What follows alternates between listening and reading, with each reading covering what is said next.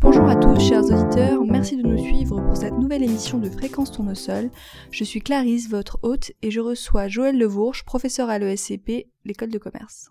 La vie de Joël Levourche a souvent rejoint les bouleversements historiques et sociaux du XXe siècle.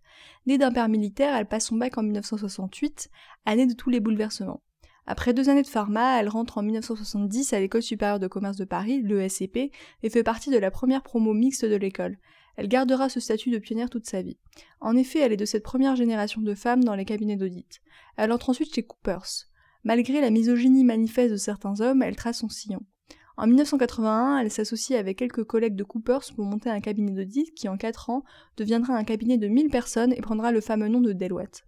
Puis nouveau virage en 1985, Joël Levourge revient à l'ESCP pour créer le master audit et conseil. Cet enthousiasme pour les nouveaux défis se concrétisera de nouvelles fois encore. Elle rentre à la Banque mondiale en 1991 pendant la chute de l'Union soviétique. Elle devient ensuite directrice de l'école supérieure algérienne des affaires de 2009 à 2012.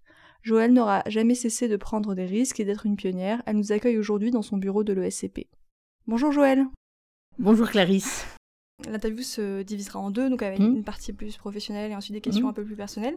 Donc on va commencer les questions. Vous avez été à la base de la création de Deloitte en France et vous avez vu le cabinet de passer de 7 associés en 1980 à 1000 personnes en 1985, euh, donc par croissance interne et externe. Est-ce que ça a été difficile de gérer la croissance à ce moment-là? Comment vous l'avez vécu?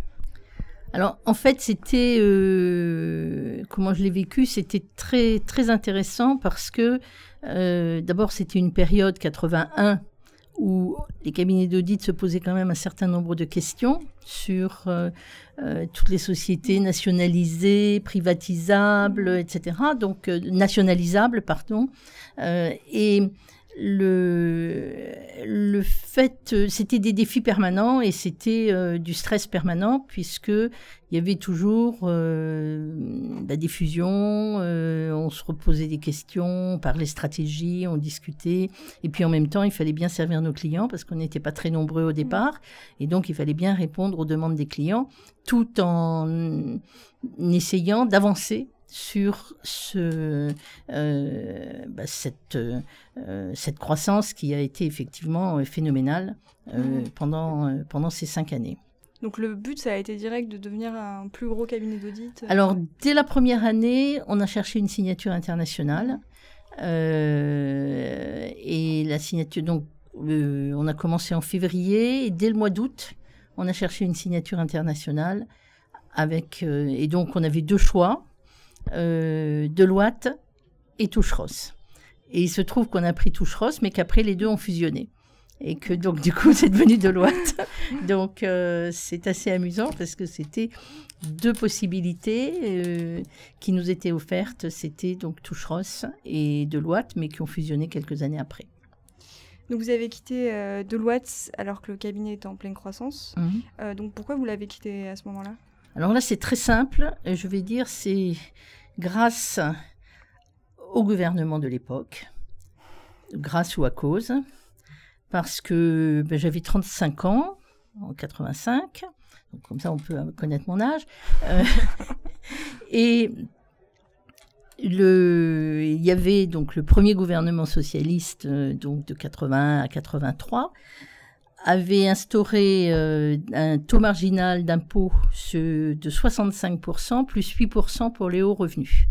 Donc je me suis trouvée à payer 73% d'impôt sur euh, mes revenus marginaux, euh, ce qui était quand même considérable parce que c'était très vite le marginal en fait.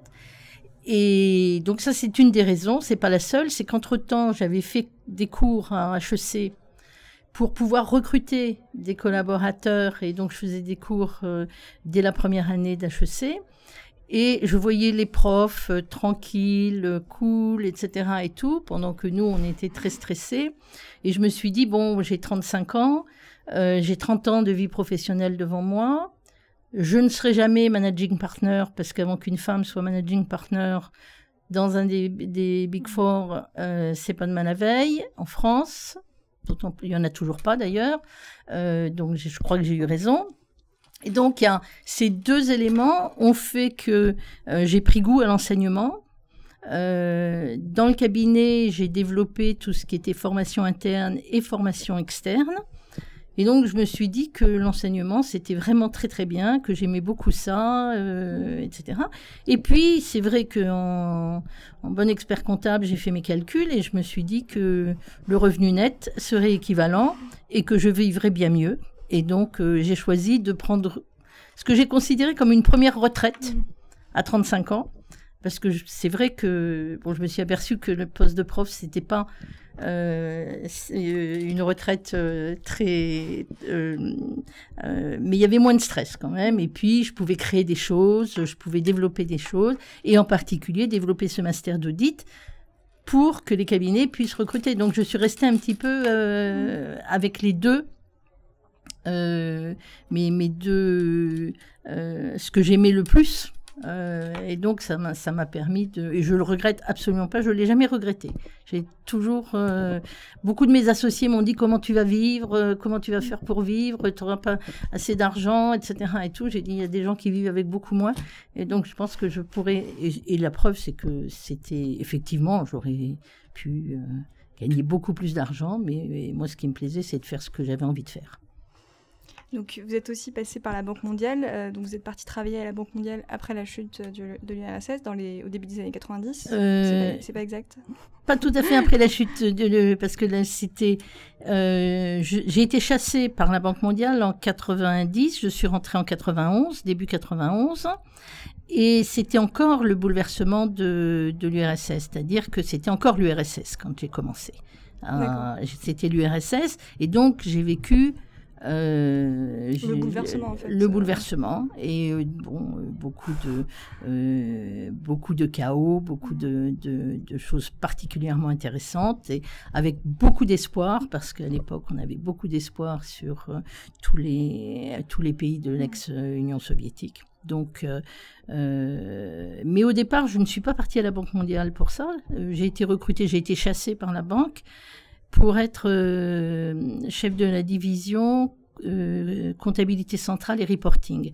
Donc je m'occupais de, des états financiers de la banque et du, reporting, euh, euh relations avec les auditeurs, etc. Donc j'étais plus dans la partie administrative. Et il se trouve que très vite, eh bien, j'ai été considérée comme spécialiste de l'URSS parce que j'avais enseigné en URSS deux fois avant de, de, rentrer à la Banque mondiale. Et donc, on m'a dit, est-ce que tu peux aller voir euh, euh, bah, la situation du reporting et de, euh, du reporting financier dans les banques en particulier soviétiques, ex-soviétiques. Entre-temps, c'était devenu, mais au départ, c'était des banques soviétiques. Et puis, quels sont les... Il y avait beaucoup d'aides au développement de, de l'URSS par l'Union européenne, la Banque mondiale, etc. Et donc, j'ai participé. C'est pour ça que je faisais des navettes entre Washington et Moscou. Euh, je passais une semaine par mois à Moscou. Et le reste du temps, j'étais je, responsable des états financiers de la Banque mondiale. Donc, vous voyez, j'étais un petit peu toujours à faire deux choses à la fois, mais c'était passionnant. Donc justement, ma question, ça portait plus sur euh, le fait d'avoir travaillé dans une culture euh, américaine, mmh. euh, notamment dans une période où les États-Unis devenaient une hyperpuissance mondiale. Qu'est-ce que vous avez senti comme différence Alors déjà, la Banque mondiale n'est pas américaine. Oui, mais mais elle est à Washington. voilà. Parce que en fait, à l'intérieur de la Banque mondiale, il y a tellement de nationalités que on n'a pas l'impression d'être aux États-Unis, si ce n'est qu'on vit tous aux mmh. États-Unis. Et donc il y a des mélanges de cultures à l'intérieur de la Banque mondiale et à l'intérieur d'une culture américaine qui, euh, euh, moi personnellement, d'ailleurs, c'est pour ça que je ne suis pas restée aux États-Unis parce que après, je me suis dit, est-ce que tu restes aux États-Unis et tu finis ta vie aux États-Unis? Et les États-Unis, j'aime beaucoup les États-Unis, mais pas pour y vivre. J'aime bien y aller, j'aime bien euh, un certain nombre de choses, mais il y a des choses qui, qui me choquent même à l'époque. euh, aux États-Unis que je n'aime pas, sont pas mes valeurs. Et donc, euh, euh, c'est pour ça que j'ai choisi de revenir. Et heureusement que j'étais à la Banque mondiale, parce que à la Banque mondiale, j'ai beaucoup connu d'autres cultures que je ne connaissais pas. Par exemple, il y avait beaucoup d'Indiens dans ma division. j'ai eu beaucoup d'amis de différentes nationalités, et j'ai découvert des cultures que je ne connaissais pas. Euh, dans les locaux de la Banque mondiale. Hein. Donc euh, à Washington, j'ai plus connu des personnes euh, de, cultures différentes. Et, c'est vrai que la culture américaine, je pense que je m'imaginais pas vieillir aux États-Unis. Je pense que c'est une, une, culture qui est très dure, un, un, pays qui est très difficile et et donc, euh, j'ai préféré revenir après. Est-ce qu'il y a une différence entre travailler dans une institution internationale prestigieuse comme la Banque mondiale et travailler dans une, dans une entreprise plus classique comme euh, Deloitte?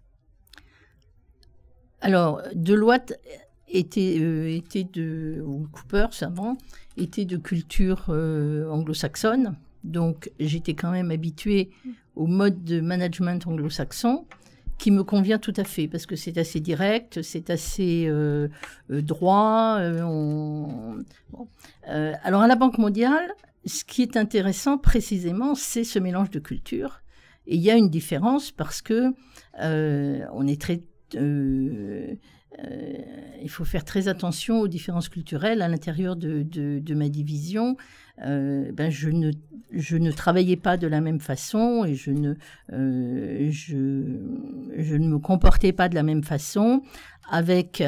Euh, il y avait une équatorienne, euh, un américain, des indiens, mon assistante était philippine, il y avait bon, il y avait différentes nationalités et c'est vrai qu'on ne peut pas dire la même chose de la même façon. On dit la même chose mais pas de la même façon à un américain et à un équatorien, à une équatorienne ou euh, une philippine, etc. Donc on, est obligé dans le management de tenir compte de, la culture et je trouve que c'est très très intéressant, c'est très très formateur. Et puis en plus, euh, eh bien, quand on a des déjeuners ensemble, etc., il y a tous les des, genres de, de euh, euh, où chacun apporte quelque chose. Euh, eh bien, on goûte à toutes les cultures. Euh, et puis, il y a aussi beaucoup de, personnes qui ont, sont des mariages mixtes, donc américains, philippines, etc. Où c'est très intéressant les mélanges de cultures. Moi, ça m'a passionné. Et en plus, les, tout le monde est très tolérant de la culture de l'autre et je trouve que ça, c'est quand même quelque chose d'extraordinaire. Euh, c'est la, grande expérience que j'ai acquise à, la Banque mondiale. Entre autres, de, bon, il y a le reste, tout le travail, etc. Mais culturellement, c'était très très intéressant. Euh, plus que euh, travailler chez Deloitte en France, où on travaille avec des clients français, même si c'est des multinationales. Des clients, nos interlocuteurs sont souvent des Français ou des Anglo-Saxons, mais pas un mélange d'autant de nationalités sur un même site. Et c'est ça qui est, euh, très intéressant dans la Banque mondiale. Donc, euh, on n'a pas le même. Euh, on ne travaille pas de la même façon. En plus, je pense qu'au point de vue management, eh bien, on ne s'exprime pas, en ce qui me concerne au moins, je ne m'exprime pas de la même façon en français et en anglais. C'est-à-dire qu'en français, quand on parle français, on est obligé de mettre beaucoup de formes. Quand on parle anglais, les mots sont beaucoup plus précis. Et donc, on arrive à être beaucoup plus précis et moins euh, euh, directement direct to the point. Euh, et je pense que c'est plus facile. Moi, j'ai trouvé, je trouve plus facile de manager en anglais qu'en français, en tant que manager. Hein. Enfin, moi, j'ai l'expérience des projets de groupe à l'ESCP où il y a plusieurs nationalités, etc. Mhm. Et c'est pas toujours facile euh, de s'adapter, etc. Euh, donc euh, ça, vous l'avez appris sur le tas, euh, le fait de s'adapter au niveau du travail, au niveau des deadlines, la façon de gérer aussi, oui, la façon de gérer les deadlines, etc. Oui. Alors bon, il se trouve que moi je suis arrivée à un poste de responsable, donc c'est vrai que les gens. Vous n'avez pas les mêmes enjeux peut-être. J'ai arrivé à un poste de responsable et puis que quand je disais quelque chose, on le faisait le deadline, on, avait des contraintes, etc. Bon, c'est pas la même chose que quand on est étudiant et qu'on doit convaincre. Bon, je pense que, mais quand même, dans une équipe, vous voyez, euh, il y a mm. des gens qui sont plus de culture, plus, euh, euh, je ne vais pas dire soumise, mais qui acceptent la hiérarchie. Il y en a d'autres qui acceptent moins la hiérarchie. Je vais dire qu'à la Banque mondiale, celui avec lequel j'ai eu le plus de problèmes, c'est avec un Français. Hein. dans, ma, dans, mon, dans ma division, la, la, plus grosse difficulté, c'était le français. les autres, ça allait, j'arrivais. Mais c'est vrai qu'il faut s'adapter. Et, mais on, quand on est dans ce bain et que tout le monde est dans ce bain, je crois qu'à l'ESCP, euh, mm. bah, au début, ça c'est pas facile, mm. mais ensuite, ça se, euh, ça, vous arrivez. Euh, peut-être un. Mais c'est vrai que vous avez moins de deadline et puis ils se disent il y a quelqu'un qui va le faire pour moi. Ou... ouais, non, mais il y a aussi euh, le fait qu'on soit étudiant. Donc, voilà, euh, c'est pas la même chose. Que, voilà. L'enjeu est pas le même hein, que quand on est en entreprise et que on est dans une entreprise. Tout le monde à la Banque mondiale était très fier d'être euh, personnel de la Banque mondiale et donc chacun appréciait d'être là. Et je peux vous dire que même quand on avait des consultants long terme, leur plus grand souhait, c'était d'être, euh, d'avoir euh, un CDI, quoi, d'être. Euh, donc, ils faisaient tout aussi pour. Et puis l'environnement se prêtait. Je crois qu'il y a aussi le mimétisme. Hein, si tout le monde fait comme ça, si la culture de l'entreprise est celle-là, eh bien, les gens s'adaptent à la culture. Donc, c'est pas difficile. Moi, j'ai trouvé ça très facile. Je crois que c'était le job le plus facile que j'ai eu dans toute ma carrière, pour tout vous dire. Ah Donc vous devenez professeur en 1985 Oui. Est-ce que vous avez toujours été attiré par l'enseignement ou euh, Enfin, vous avez expliqué tout pas à l'heure. Pas du tout, euh, pas du tout, parce que euh, en cours, j'aurais jamais imaginé que je serais prof un jour. Quand j'étais, parce que et je crois que certains professeurs que j'ai eus et qui étaient encore à l'école quand je suis revenue comme prof m'ont dit bah, tu nous as tellement fait, tu nous en as tellement fait baver. Et jamais j'aurais imaginé, mais j'ai vraiment pris goût euh, ben, en faisant ces cours à HEC pour pouvoir recruter. Euh, et puis, en, faisant de la formation interne, euh, j'avais vraiment plaisir à partager parce que j'avais découvert quand même ce qu'était l'audit et, donc, mais jamais j'aurais imaginé, quand j'étais jeune, jamais j'aurais imaginé être, être professeur. Jamais. Donc, vous voyez, et pourtant, j'aime beaucoup ça. Donc vous êtes entré à l'ESCP au début des années 70. Euh, mm. Et puis vous êtes en 70. En 1970. donc vous êtes devenu ensuite euh, professeur à l'école. Euh, donc depuis quelques années déjà, l'ESCP a voulu être une école un peu européenne. Donc maintenant ça s'appelle l'ESCP Europe. Est-ce que vous, ça vous parle le thème de l'Europe autour de l'école? Ah oui, oui. Moi j'avoue que le, le la période où on est devenu de SCP à ESCP Europe, alors bon, c'était c'était pas tellement ESCP Europe, c'était une fusion, mais euh, l'apport des campus, euh, l'apport, euh, et je pense que pour les étudiants, c'était même si c'est assez difficile d'avoir des campus un peu partout, je pense qu'au point de vue organisationnel, c'est beaucoup plus compliqué qu'une école qui a un seul site. mais mais l'échange et on voit bien dans les cours quand on fait cours euh, l'ambiance des cours a totalement changé avec les étudiants internationaux, l'apport non seulement des Européens, de, des autres campus, mais également beaucoup d'étudiants étrangers euh, de toute nationalité, euh, bah, je retrouve un petit peu ma banque mondiale, quoi, mm. euh, à l'ESCP, parce que le monde, il y a, beaucoup d'Indiens, il y a beaucoup de Chinois, il y a beaucoup d'Asiatiques en général, euh, moins de Nord-Américains, mais c'est quand même une petite banque mondiale, l'ESCP. Mm. Même s'il s'appelle l'ESCP Europe, parce que les campus sont en Europe, mais le, les cours, vous avez dû le constater, c'est quand même très international. Très L'environnement est très international. Donc, euh, vous avez aussi créé le système d'alternance à l'ESCP en 1997. Oui. Exact.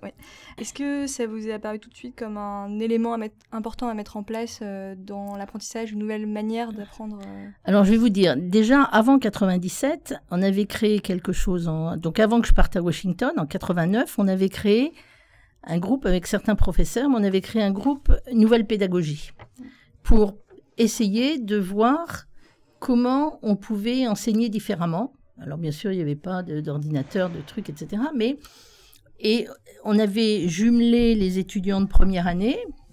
Euh, donc c'est la promo 92 qui est sortie en 92 puisque c'était en 89. On avait euh, jumelé avec une année, c'était euh, tous les cours de première année étaient axés sur euh, le textile et l'habillement, donc avec un jumelage avec l'Institut français de la mode. Et donc, les étudiants de l'ESCP, dès la première année, ils jouaient un petit peu le rôle de consultant euh, sur les projets des étudiants de l'Institut de la mode. Et la deuxième année, on a jumelé avec euh, l'école Ferrandi, qui est une école de cuisine, de, haute cuisine qui dépend de la Chambre de commerce de Paris également. et donc, les étudiants de l'ESCP apprenez les cours, mais jumelez en même temps, euh, l'appliquer à des, étudiants qui étaient en train de créer un projet de, de restaurant, etc. Donc c'était très intéressant parce qu'ils avaient à peu près le même âge, ils se jumelaient euh, et ils faisaient beaucoup de choses en dehors des cours ensemble. Euh, c'était donc ça c'était une réflexion sur la pédagogie, parce qu'en fait, moi, quand je suis devenue professeur, j'avais envie de faire, euh, peut-être parce que j'étais une élève un peu turbulente, j'avais envie de changer un peu, de réfléchir à la pédagogie. Ça m'a toujours passionné de, réfléchir à la pédagogie. Et puis donc, quand je suis revenue de, Washington, que je restais consultant de la Banque mondiale, j'ai, euh, on m'avait parlé de l'apprentissage. Mais la direction de l'école à l'époque ne voulait pas entendre parler d'apprentissage parce que les SEC et, le, et HEC n'avaient pas. Donc, on a un peu euh, biaisé et on a dit l'alternance intégrée. Donc, c'est pareil que l'apprentissage, mais les étudiants faisaient une partie en alternance. Ça permettait de ne pas faire de césure et de finir les, ces études en trois ans, puisqu'ils avaient l'expérience nécessaire sur les trois années. Donc, euh, ça a été euh, l'alternance intégrée pendant deux ans. Et puis après, eh ben, on a convaincu que ben, c'était mieux d'avoir l'apprentissage parce qu'il y avait un cadre légal officiel pour les entreprises, c'était mieux, pour les étudiants, c'était mieux, ils avaient un statut, ils étaient salariés, etc. Donc après, ça a donné naissance à l'apprentissage que j'ai lancé. Et puis, comme j'aime bien lancer des choses, et puis après, euh, ben, ça après est repris par d'autres, euh, voilà. Donc, euh, en fait, l'alternance intégrée, c'était la conséquence un peu des nouvelles pédagogies, de façon à pouvoir avoir de nouvelles pédagogies, des gens qui sont plus tournés vers le faire que vers l'apprendre, apprendre. Euh, apprendre en faisant plutôt qu'apprendre en lisant. Hein, à l'époque, c'était le cas.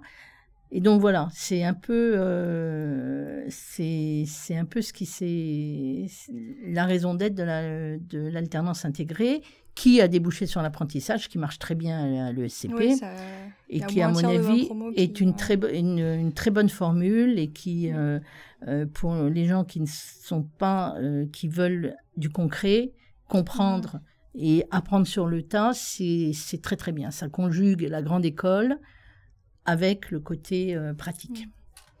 Encore un nouveau défi, vous avez été directrice de l'école supérieure algérienne des affaires de 2009 à 2012. Euh, qu'est-ce qui vous a poussé à tenter cette aventure? Alors déjà, j'y avais enseigné aussi, euh, puisque c'est une école partenaire, c'était une école partenaire à l'époque. Euh, on m'a proposé la direction, on m'a proposé une autre direction d'ailleurs, il y en a une que j'ai refusée. Et j'ai pris j'ai accepté le, parce que là aussi il y avait un défi et j'avais très envie de, eh ben, de, de, monter, euh, de faire progresser. Cette école était très récente, elle avait deux ou trois ans. Ceci étant, ça a été assez difficile. Euh, ça n'a pas été très facile de dans, l'environnement algérien, avec, avec les étudiants, ça allait très bien, mais il y a quand même toutes les instances, aussi bien en France qu'à l'étranger, etc. et heureusement, j'étais membre du conseil des conseillers commerciaux et économiques euh, et puis, je m'entendais très bien avec l'ambassadeur. Et donc, euh, ça a beaucoup aidé sur mmh. le, développement de cette école. Euh, mais je pense que il y avait un certain nombre de, de limites. plus dans la bureaucratie de l'un et l'autre des pays, parce que ça aurait dû être un projet beaucoup plus, comment dirais-je, euh, où on investisse en temps et pas seulement en argent.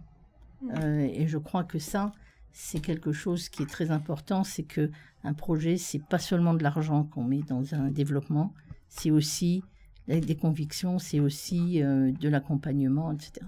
Donc concrètement, c'est du temps pour comprendre les spécificités algériennes. voilà.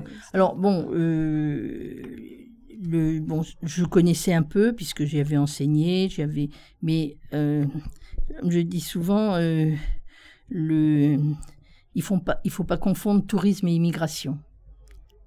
Quand on va en touriste quelque part, c'est pareil pour les États-Unis d'ailleurs. Quand on y va en touriste, c'est pas la même chose que quand on, on, on immigre dans un mmh. pays, parce que là, bon, même si c'est pour un temps limité, mais tourisme et immigration, il faut pas confondre, c'est pas la même chose, on voit pas le pays de la même façon.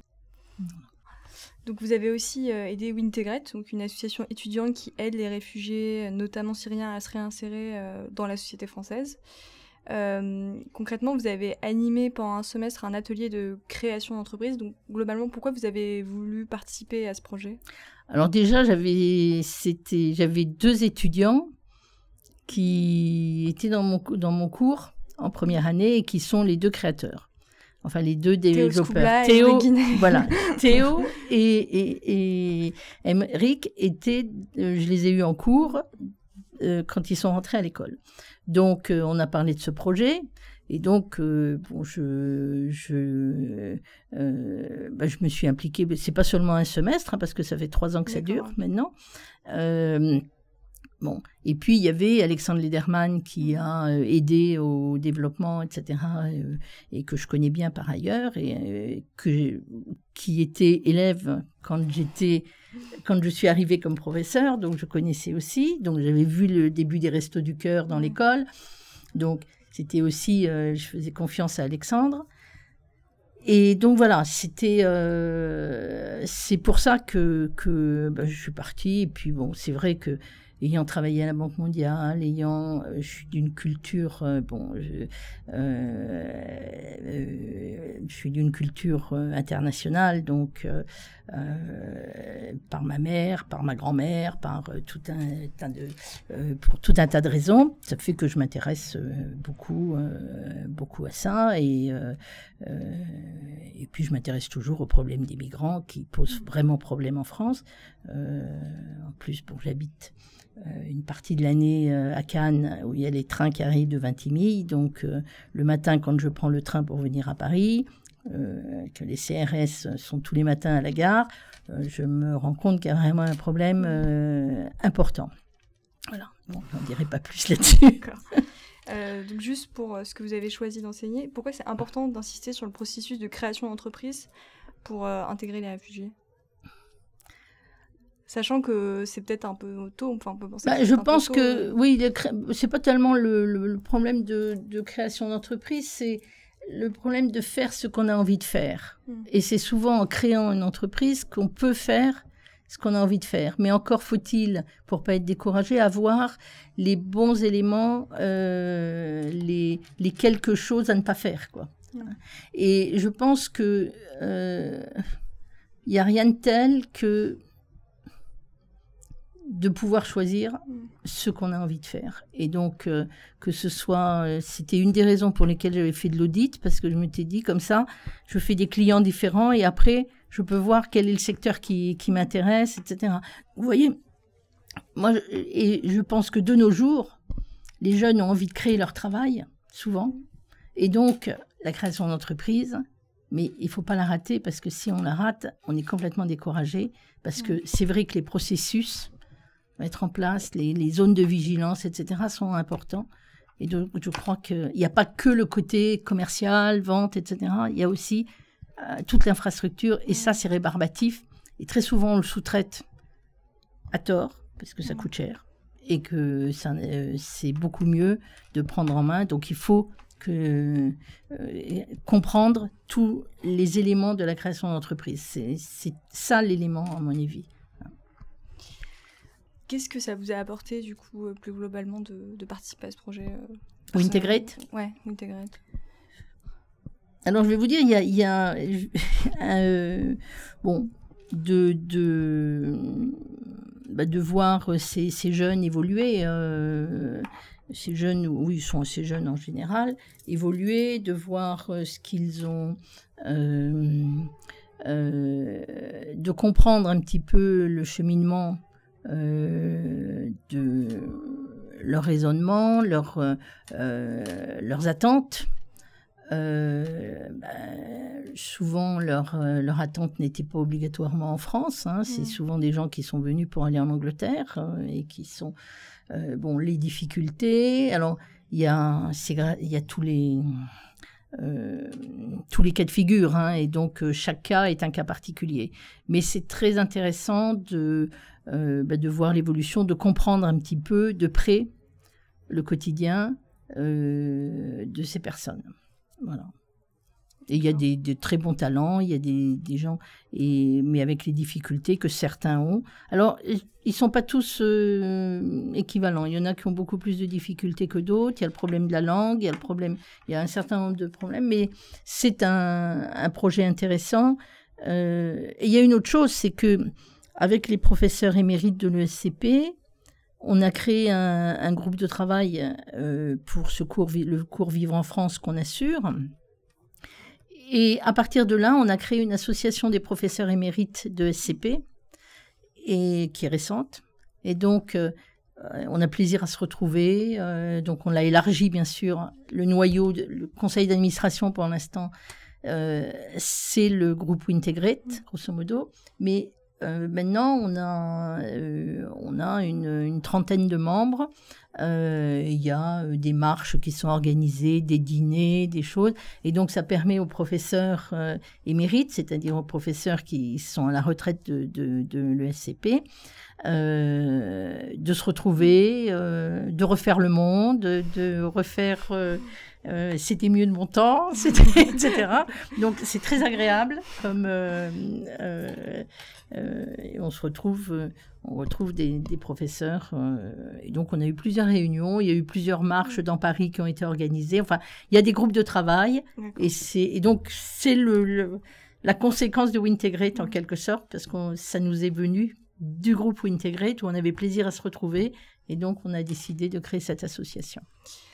Donc dans, un, dans une de vos interviews, euh, enfin plutôt dans un article qui a été fait sur vous, euh, en parlant des réfugiés auxquels vous avez enseigné, qui sont notamment euh, syriens, vous dites qu'ils ont une culture plus chaleureuse que nous. concrètement, comment vous l'avez ressenti? Alors, je vais vous dire, moi, je suis un petit peu biaisée parce que j'ai une mère qui, est, qui a vécu en Égypte, qui est d'origine libanaise et dont la mère était grecque. Donc, euh, je suis un petit peu biaisée parce que le Sud, euh, je trouve que la chaleur du Sud euh, est quelque chose d'important. J'ai un père breton, donc avec un père breton qui tous les Bretons sont considérés comme plus froids, comme plus distants. ben j'ai grandi dans ce dans ce milieu et j'avoue que j'ai toujours été attirée vers le sud. Euh, bon, l'Algérie par exemple, l'Algérie j'y suis née, hein, pour tout vous dire. Donc c'était aussi une des mmh. raisons pour lesquelles j'ai pris l'école en Algérie. Mais je suis partie, j'avais un an, mmh. puisque mon père était officier euh, et donc euh, il était muté. Il a été muté à Paris. Mmh. Et puis on est resté à Paris, voilà. Mais on aurait pu rester n'importe où dans le monde. Ma mère voulait rester, voulait qu'il demande un poste à Toulon parce qu'elle voulait la Méditerranée. Mais bon, à l'époque, la femme, elle disait pas grand-chose. enfin, elle disait, mais elle n'était pas toujours suivie. Donc voilà. Donc, donc là, c'est vrai que les moi, j'ai beaucoup de, de euh, je me sens très, très à l'aise euh, dans un milieu ouvert, euh, plus extraverti, je dirais. Et donc, et c'est vrai que les étudiants syriens, par exemple, les étudiants, mais c'est vrai pour l'Afrique aussi. Moi, je suis une. La quand je suis arrivée à l'école, il y avait un grand programme sur l'Afrique et j'allais régulièrement en Afrique avec des profs de l'école. C'était aussi un, quelque chose de très intéressant.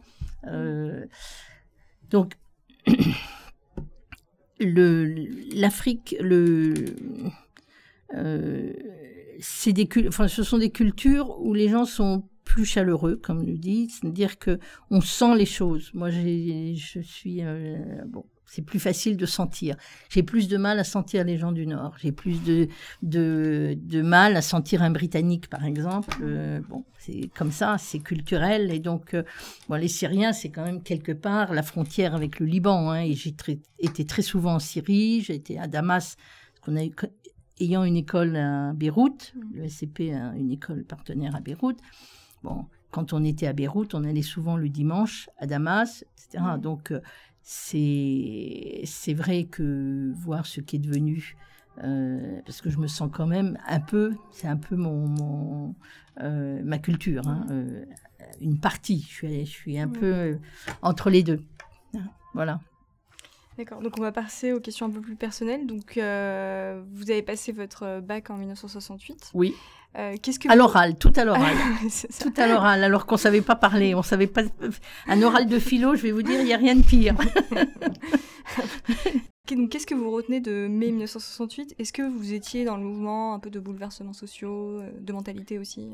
Alors, Bon, moi j'étais comme toute ma génération, hein, j'étais bien sûr contre tout ce que euh, tout ce qui se faisait parce que c'était la mode d'être contre quoi. J'étais contre les parents, contre bon mm. comme on l'est quand on est adolescent de toute façon.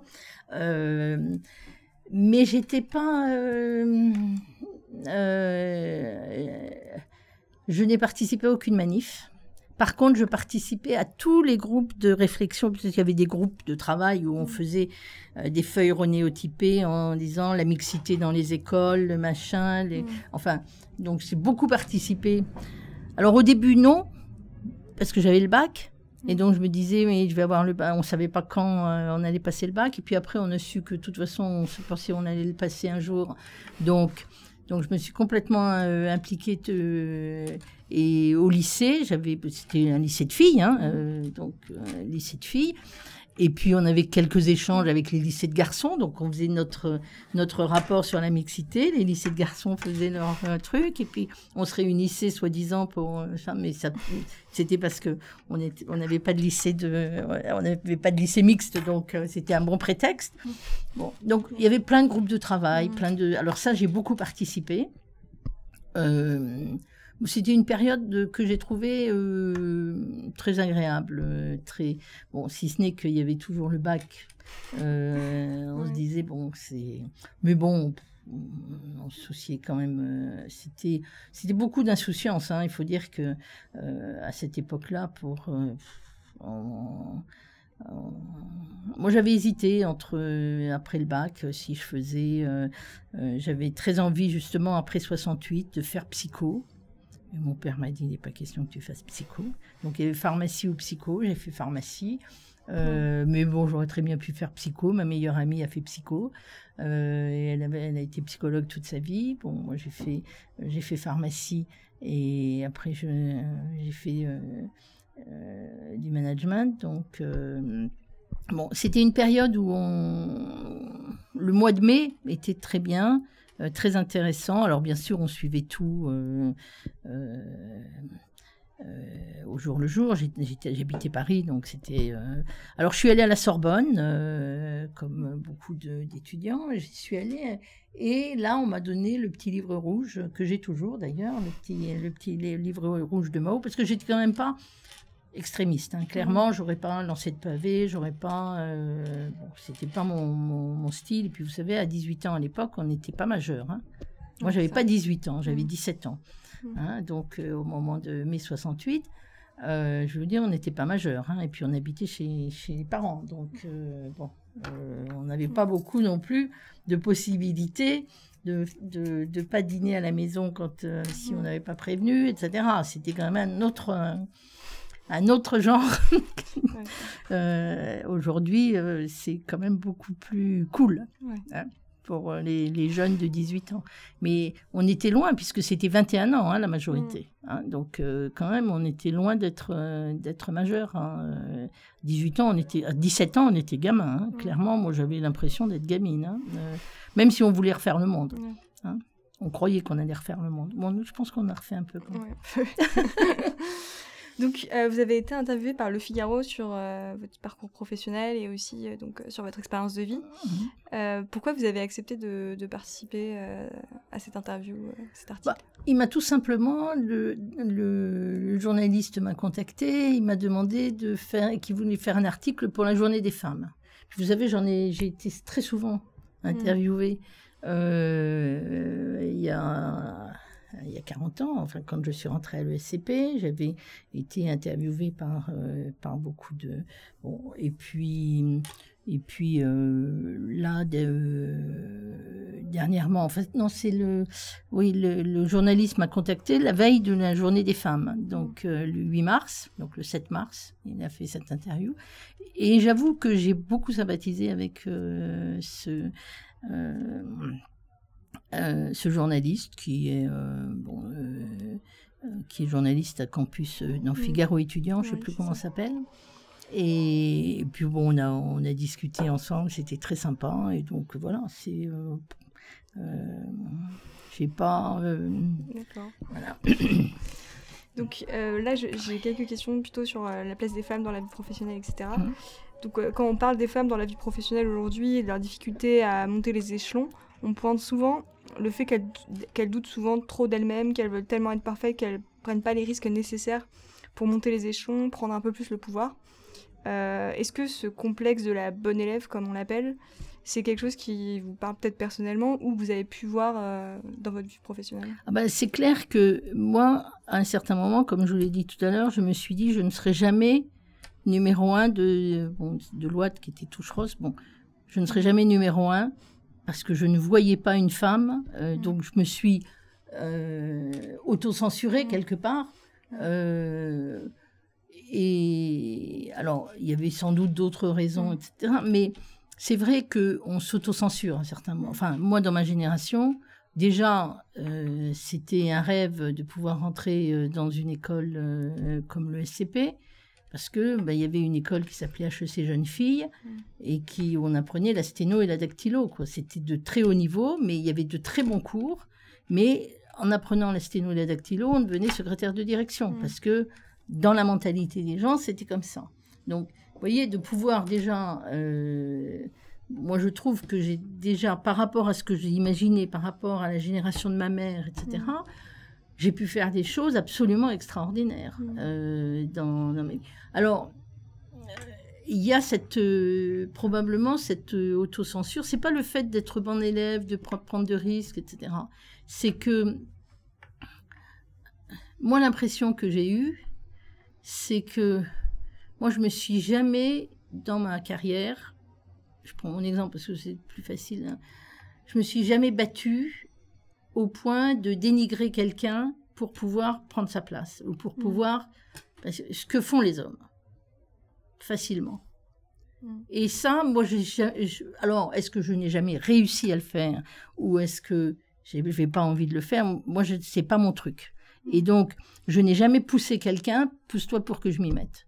Et ça, il y a des, les- dans les entreprises, c'est quand même des choses qui existent. Il faut, il faut pas se leurrer, enfin qui existaient. Hein. Moi, je, Mhm. peut-être que maintenant c'est plus partagé, que les femmes euh, poussent aussi, etc.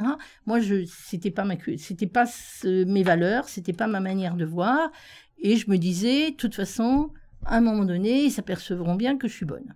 Voilà, Mm. c'est en résumé. Mm. Et puis, j'ai pas été déçue. J'avoue que j'ai pas été déçue. Bon, quelques fois, parfois, ouais, bon. Mm. Euh, mais, Euh, mais souvent, c'est dans les endroits qu'on croit le plus misogyne qu'on a le moins de difficultés. Et dans les endroits où c'est le plus ouvert, qu'on a le plus de difficultés. C'est ça qui est un peu trompeur. Parce qu'on se dit, oh, bah, ce, ce, milieu-là, il doit être fermé, etc., mm. fermé aux femmes, et pas du tout. c'est moi, personnellement, c'est pas ce que j'ai constaté, mm. hein, je vous donne mon expérience.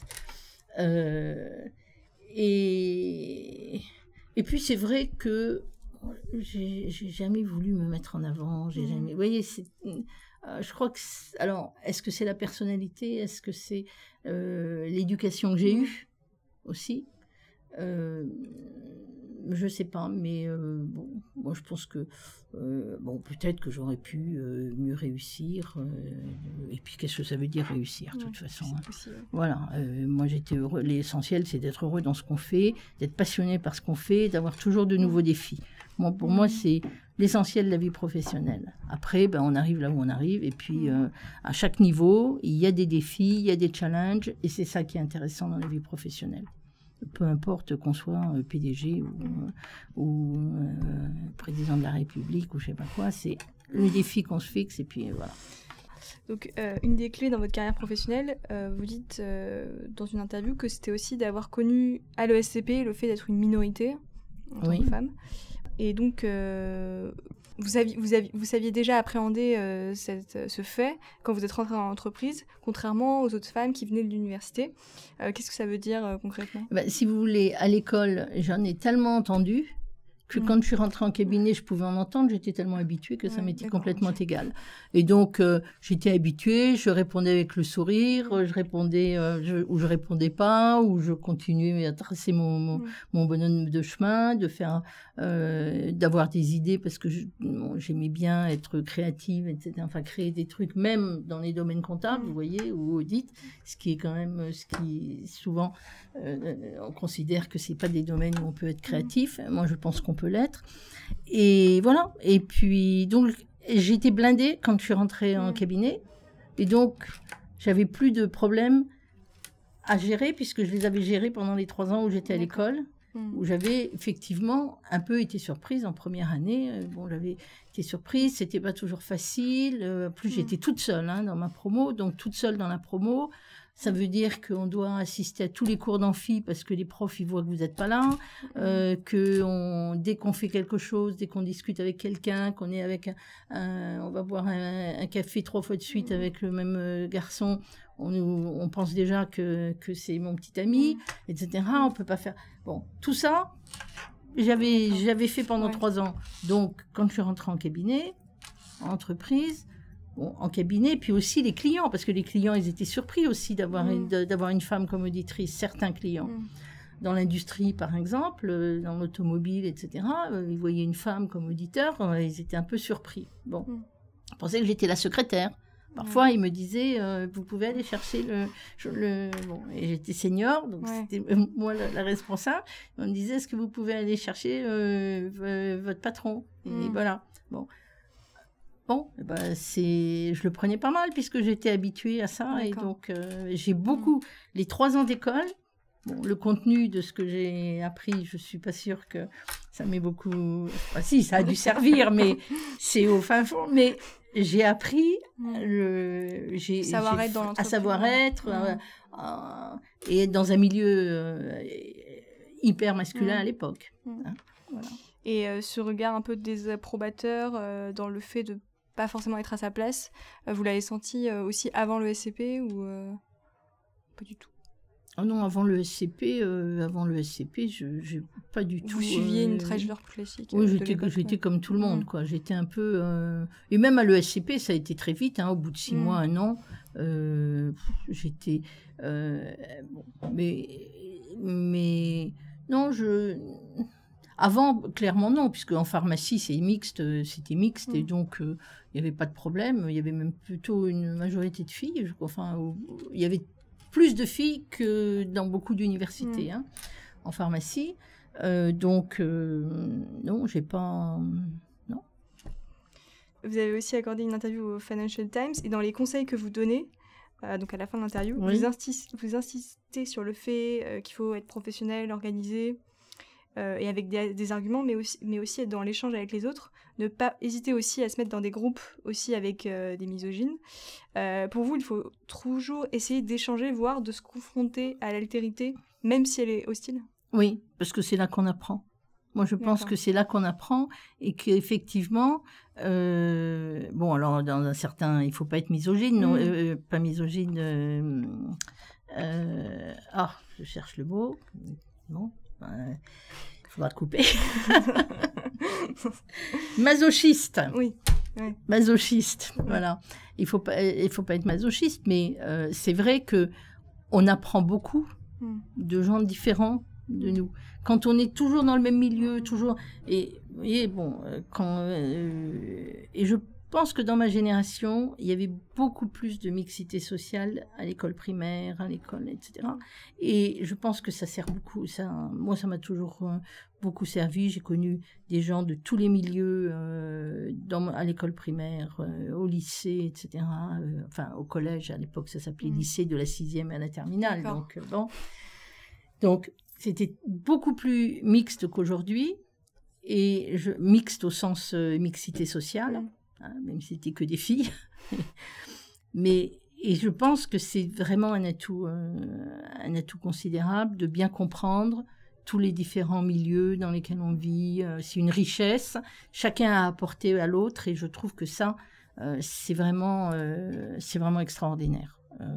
et dans la vie professionnelle, mais aussi dans la vie personnelle. Donc c'est le fait de, peut-être plus comprendre l'autre, comprendre ses problématiques. Oui, oui, et puis même s'ils sont courts, eh ben, voir pourquoi. Il y a toujours des explications pourquoi mm. les gens sont hostiles, pourquoi.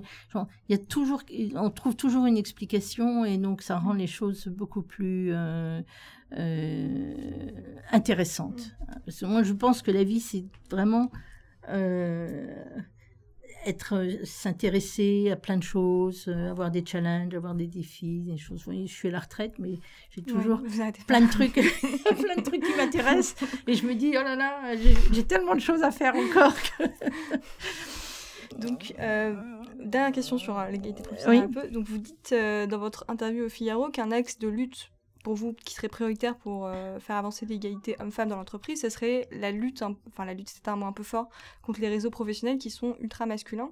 Pour vous, est-ce que les réseaux professionnels euh, de femmes, ça peut être euh, une réponse Non, non. Alors moi je suis un peu, je pense que il faut vraiment que les femmes soient dans, l'ensemble des réseaux. Alors bon, il y a beaucoup de réseaux puissants en France. Hein. il y en a certains qui sont plus puissants que d'autres.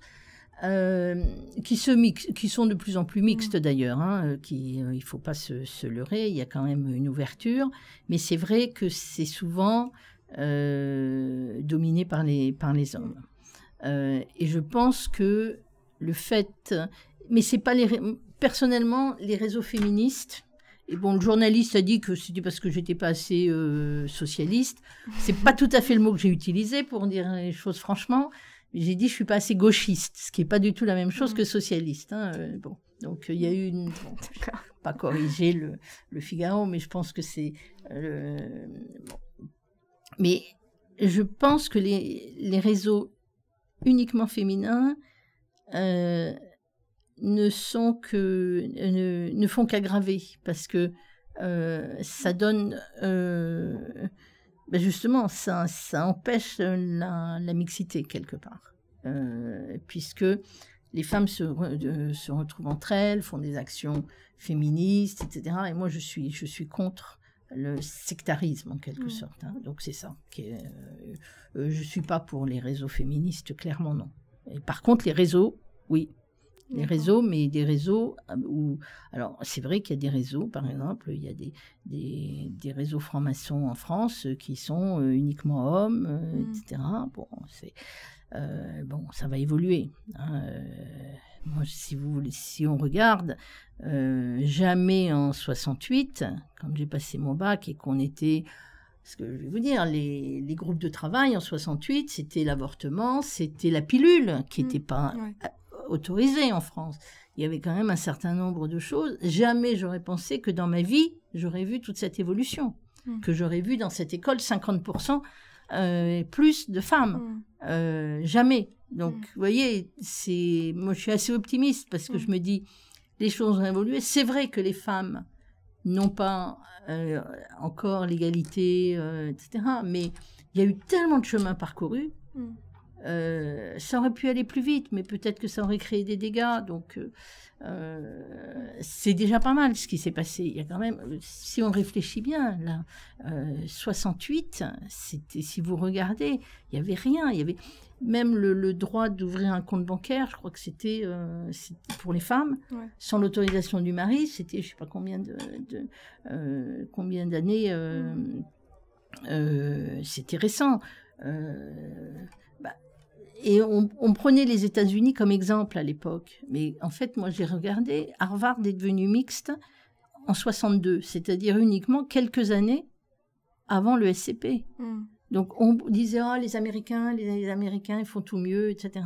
Les mm. femmes américaines, etc. Elles ont l'égalité, elles ont et les soviétiques n'en parlons pas puisque de toute façon elles mm. faisaient les mêmes travaux euh, euh, euh, que, les hommes, etc. Bon, mais en fait si on regarde bien, on n'a pas été très en retard en France. Mm. Hein. On a quand même fait avancer de façon un peu différente alors c'est vrai que probablement que certaines, mais c'est pas des groupes de femmes. Quand on voit Simone Veil, c'est pas un groupe de femmes, c'est Simone Veil. Euh, le, mmh. La loi sur l'avortement, bon, alors c'est l'Assemblée, elle s'est fait traiter de tous les noms, elle aussi, mmh. à l'Assemblée, etc. Euh, bon, n'empêche, et c'est pas un lobby de femmes qui a, c'est une femme avec un gouvernement qui, qui, qui l'appuyait, enfin, etc. Mais quand même, c'est euh, c'est pas c'est une, euh, trajectoire individuelle. C'est une trajectoire individuelle, mais qui, qui a apporté, mm. alors, qui bien sûr s'est nourrie de tout ce qui se faisait, tout ce qui se disait autour, etc. Mais c'est quand même, euh, c'est pas une association qui a euh, euh, créé, enfin poussé, enfin poussé à ce que cette loi intervienne. Si on n'avait pas voulu, il y a beau y avoir des associations, si les parlementaires avaient refusé, si mm. euh, euh, le président de la République l'avait pas poussé, etc. Donc, et si il n'y avait pas une femme euh, comme Simone Veil, eh ben, ça ne serait pas passé comme ça. Hein. Mm. Enfin, ça aurait pris plus de temps. Vous avez été à la pointe de la création du cabinet d'audit des lois en France. Vous avez participé à sa grande croissance au début des années 80. Vous avez aussi été directrice de l'école supérieure algérienne des affaires. Euh, est-ce que vous avez senti au fil de votre carrière professionnelle que vous avez développé une capacité de leadership, euh, que c'est peut-être quelque chose de naturel Est-ce que vous pouvez nous en parler? Bon, je sais pas. Moi, j'aime bien. Euh, vous n'êtes pas dans l'auto-analyse Non, je suis pas trop. Euh, parce qu'il y a une chose que vous oubliez, c'est que j'ai quand même été 30 ans professeur. Et ça, c'est quand même très important. Alors, c'est pas une position de leader, mais quand même, euh, je vais vous dire, c'est quand même très important parce que je pense que c'est un équilibre. Comme j'aime beaucoup enseigner, c'est un, un, équilibre. Et puis, voir des générations se succéder. En ce moment, je vois des étudiants qui de mes premières euh, promotions, des premières promotions qui sont en train de marier leurs enfants et qui m'envoient le faire part du mariage de leurs enfants que j'ai mm. vu pratiquement naître, euh, etc. Mm. Bon, quand on voit toutes ces générations, pour moi, ils ont toujours 20 ans et moi, j'ai toujours 15 euh, mm. ans de plus qu'eux. Donc, je suis toujours jeune. Donc, voilà. Et le leadership, je sais pas, j'aime bien, j'aime bien gérer, coordonner. Euh, c'est pas le, le... il n'y a, pas, de, euh, fait de décider. Bah, en général, j'ai tendance à, à, faire ce que j'ai envie de faire.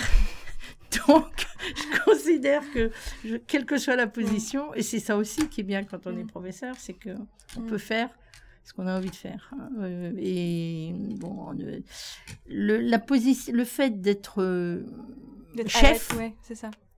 Euh, bon, c'est bien quand on veut que quelque chose avance et que on veut mettre les moyens de faire avancer, etc. Mais parfois, en étant numéro 2 ou numéro 3, on fait mieux avancer les choses hmm. qu'en étant numéro 1. Donc parfois, il vaut mieux être un petit peu en dessous hmm. et puis faire avancer les choses doucement, calmement, et sans que ça... Et, on a moins d'agressivité en face. Donc, être numéro 2 ou 3, moi, je trouve que c'est pas mal. C'est pas mal. Et parfois, on fait avancer beaucoup plus, on arrive mm. beaucoup plus à ses fins mm. en biaisant. Euh, comme ça. Moi, bon. Mais euh, peut-être euh, avec la position numéro 1, on est peut-être plus reconnu. On se... non? Oui, bon, la reconnaissance, vous savez, la reconnaissance, hein. la reconnaissance, elle dure que le temps. Moi, j'allonge. Hein, les gens sont, vous connaissent quand vous avez le pouvoir et ils vous oublient quand vous l'avez mm. plus.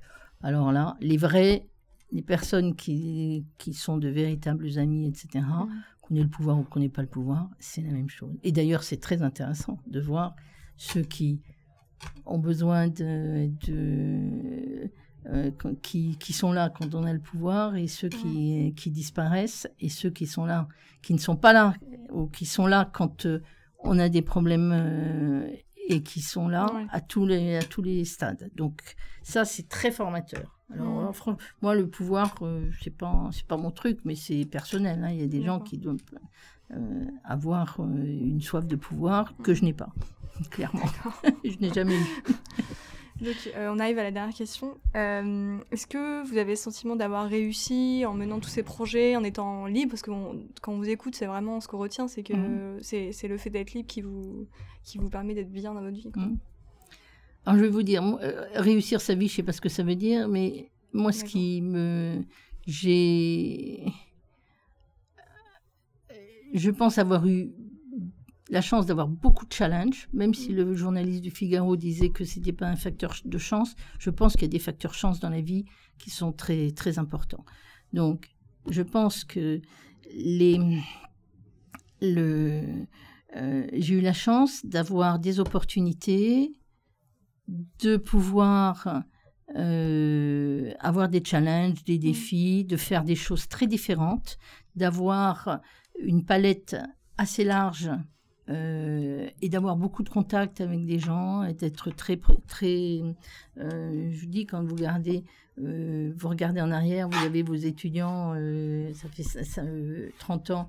Là demain j'ai un déjeuner avec un ancien étudiant et sa femme qui étaient tous les deux mes étudiants mais ils sont devenus mari et femme et on déjeune avec un autre professeur de l'ESCP, ils nous ont invités à déjeuner. J'ai bon, euh, eh ben ça, euh, et puis alors on a tous les ans les photos des enfants, les trucs, mmh. etc. Ben moi, j'ai fait des choses qui me plaisent, je suis contente de ce que j'ai fait. Il y a des, des passages où j'aurais aimé pouvoir faire mieux, plus. Bon, euh, mais j'ai fait ce qui me passionnait. Et à tout moment, avec des passions différentes, et mm. j'aimais bien créer des trucs, et je continue à créer des trucs, même si je suis à la retraite, je fais pas mal de, choses, et c'est ça qui me passionne, clairement. Et donc, réussir ou pas, je sais pas, mais j'ai fait ce que j'avais envie de faire, et, et je continuerai à faire ce que j'ai envie de faire. Hein. Je crois que c'était comme ça quand j'étais petite, donc euh, ça n'a pas beaucoup changé. J'en fais à ma tête, quoi. Mais en respectant les autres quand même. J'ai appris peut-être que quand j'étais petite, je respectais un petit peu moins les autres. Maintenant, je les respecte un peu plus. Merci de, de m'avoir accueilli euh, dans votre bureau et d'avoir accepté l'interview. Merci beaucoup. Et puis, ben, écoutez, euh, c'était un plaisir que de retracer toutes ces années. D'accord. À bientôt. À bientôt. Merci à tous d'avoir suivi ce nouvel épisode. Vous pouvez retrouver des informations complémentaires en description sur l'invité et son projet et retrouver d'autres épisodes de Fréquence Tournesol sur SoundCloud, Apple Podcast et sur le site fréquence-tournesol.fr, tout attaché et sans accent. Abonnez-vous à Fréquence Tournesol sur Facebook pour suivre l'actualité du podcast et la sortie de nouveaux épisodes. À bientôt!